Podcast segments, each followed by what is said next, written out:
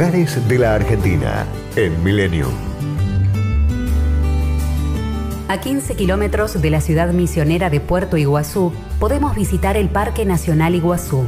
Posee más de 67.000 hectáreas declaradas Patrimonio Natural de la Humanidad en 1984, debido a sus bellezas escénicas y a la gran diversidad biológica de la selva subtropical.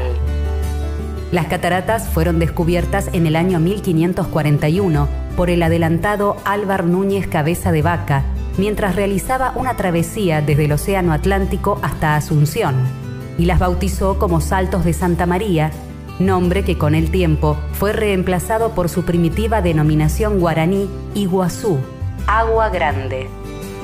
Su parque fue proyectado por el arquitecto y paisajista Carlos Taís en 1902 y concretado en 1935, con el objetivo de proteger una de las bellezas más importantes del mundo.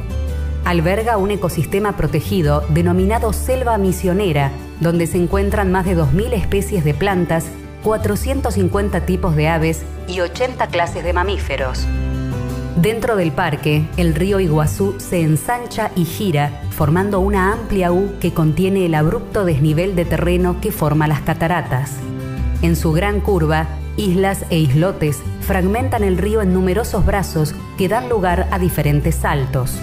Un sistema de pasarelas permite recorrer todos los saltos y principalmente llegar a la garganta del diablo, punto donde el río Iguazú superior vuelca sus aguas formando el Salto Unión.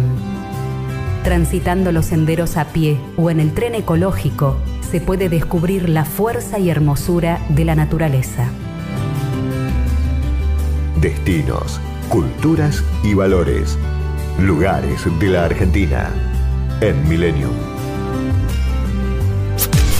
Podcast Millennium.